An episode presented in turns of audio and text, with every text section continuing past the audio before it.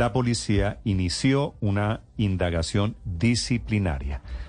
Diego Cañones, eh, el hermano familiar de Juan Sebastián Arismendi. Diego, buenos días. Buenos días, Néstor. ¿Qué relación tiene usted con Juan Sebastián? Él es mi hermano.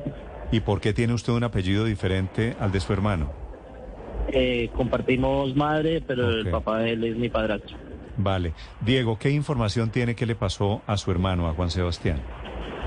Eh, a mi hermano lo remiten el primero de abril al hospital de Suba por él llega sin signos vitales. El- lo que nos dice el, patrullero y lo que le dice a, a los galenos es que mi hermano se había autoflagelado. Es la primera versión. Eh, después de eso vamos al, al- lo remiten por la gravedad de las heridas al Simón Bolívar, donde el médico, el neurólogo, lo dictamina su muerte cerebral y mi hermano lucha por su vida durante tres días y fallece el 3 Diego, de abril. dice, dice la policía que lo golpearon otros presos que había allí en la estación de policía. ¿Fue así? Esta es la tercera versión que nos entrega la policía.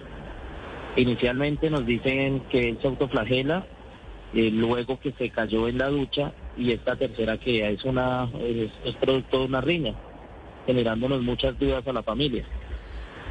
¿Quién les dijo primero que era que él se había causado las heridas, que se había autoflagelado, como dice usted?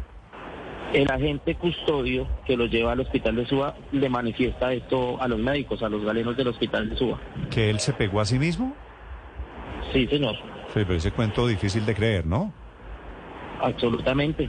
Y el cuento de la ducha después, ¿quién, quién se lo inventa? Una vez yo veo a mi hermano en ese estado, eh, yo me comunico telefónicamente a preguntar qué pasó la persona, un agente de policía que me contesta el teléfono, me manifiesta que mi hermano se había caído en la ducha y que por ese tal motivo lo trasladaban al Simón Bolívar. ¿Usted alcanzó a ver a su hermano vivo?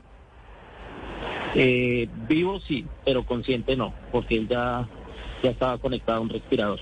Sí, o sea, o sea, él llegó grave ya a la clínica. Él llegó sin signos vitales, él duró sin signos vitales, o sea, muerto, durante alrededor de 15 minutos. Los médicos del hospital de Suba lo logran traer de nuevo a la vida, pero ya él respira mediante un respirador artificial. ¿Y qué, qué heridas tenía en su cuerpo su hermano Diego? Él tenía muchas heridas, tenía raspones, moretones, quemaduras, eh, fracturas en las costillas, por que el cráneo lo tenía fracturado en varias partes, con al parecer un objeto contundente. O sea, le dieron una paliza brutal. Sí, señor. Sí. ¿Y cuál es la hipótesis que tienen ustedes en la familia, Diego? Pues nosotros en este momento nos eh, estamos esperando el dictamen de medicina legal y en las camas, en las estaciones de policía hay cámaras. Ellas deben decirnos qué pasó realmente. Y claramente la policía acá está involucrada, si no es de manera directa, es indirecta o por omisión. ¿Y ya ustedes pidieron esas cámaras, Diego? Eh, no, señora, no, señora, hasta ahora, como les digo, hasta el día de ayer había un rotundo silencio de la policía y en el comunicado que emiten es un comunicado desobligante y revictimizante con mi hermano. ¿Hay Pues, alguien que que- pueda, eh, Diego, confirmar esa otra versión, esa otra tesis de que fue víctima de una golpiza de otros presos? Eh, según dice el comunicado, ellos tienen versiones y tienen plenamente identificado a los sujetos, pero no, no hay órdenes de captura. Sí, pero ustedes han podido hablar con alguno de los otros detenidos o con familiares, alguien diferente a la policía que pueda verificar esa versión? No, señora, absolutamente no. Nosotros, lamentablemente, lo único que tenemos es el dictamen médico, la historia clínica de mi hermano, porque la policía nunca, nunca se ha manifestado. Mm. Diego, ¿a qué se dedicaba su hermano, Juan Esteban? Eh, Juan Sebastián, Juan Sebastián. se- de- él trabajaba como auxiliar de bodega en una empresa de logística. Mm. ¿Y por qué estaba en esa URI, Diego? Cu- ¿Cuál es la razón por la que él termina en esa URI aquí en la localidad de Suba? Eh, le imputan del, del delito de hurto en una factura claramente ilegal y con muchos vicios, en hechos que están por esclarecer. Por eso la policía no puede aseverar que mi hermano le causó eh, las heridas al taxista como lo mencionan en su comunicado. Ese es, el, ese es el hurto en el barrio El Pinar, dice la policía, un robo. Su hermano Juan Sebastián, dice la policía, le causa unas heridas con arma blanca a un conductor de un taxi. Exactamente, pero eso es materia de investigación, es para nosotros abiertamente falso. Yo alcancé hablar con mi hermano en vida telefónicamente y él me manifestaba que no.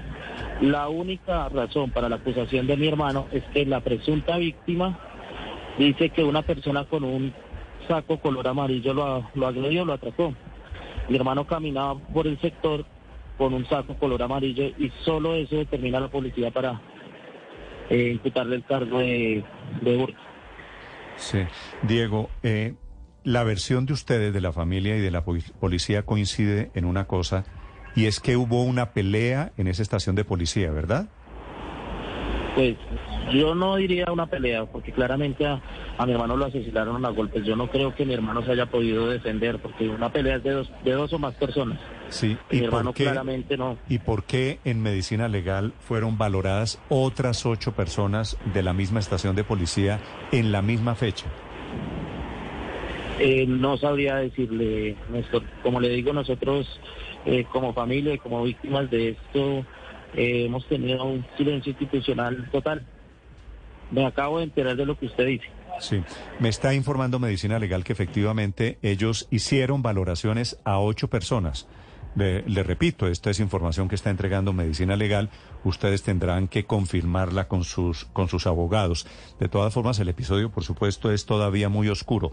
¿Alguien de la policía se ha acercado a ustedes, a la familia, a darle alguna explicación oficial, Diego? Absolutamente nada, lo único fue el comentario, el comunicado de prensa que no tiene una firma, no dice quién lo emite del día de ayer en la noche, en el cual más que sentir alivio nos sentimos revictimizados, porque aseveran cosas que no pueden aseverar un juez de la República, no, no dijo que mi hermano fuera culpable de lo que se le acusaba. ¿Aseguran cosas como qué, por ejemplo? Como que mi hermano le causó las heridas al taxista. ¿Y eso no es cierto? No, señor, no está debidamente probado. Lo que yo alcancé a hablar con mi hermano telefónicamente es que eso no, no es verdad. Bueno, el comunicado, estaba vivo. El, comunicado sí dice que su hermano atacó con un cuchillo, con un arma cortopunzante. Su, hermano fue, su hermano fue imputado y por orden de un juez terminó en ese CAI. ¿Eso es cierto? Eso es cierto. Si él fue imputado, le hicieron una audiencia de legalización de cargos y determinaron enviarlo a, la estación de policía de Suba mientras salía el caso. Sí, lo que pasa, lo que pasa, Diego, es que su hermano, si tiene una acusación de la policía, si tiene una valoración de un juez, digamos, al margen de lo que haya hecho, también tenía unos derechos. El principal era sobrevivir en una estación de policía, ¿no? Exactamente, eso es un tema que le preocupa eh, a, la sociedad y a nosotros como familia de que si usted está, eh, que precisamente lo tienen en unas ocasiones para proteger que usted ni se vaya a evadir, pero que esté bien y termina asesinado. Sí, de acuerdo, todavía falta una aclaración, seguramente falta el dictamen de medicina legal. Los videos, me informan desde la policía esta mañana, Diego, no son disponibles porque ya están en manos de la Fiscalía, que los tiene bajo cadena de custodia, quiere decir, no se pueden compartir, no se pueden alterar.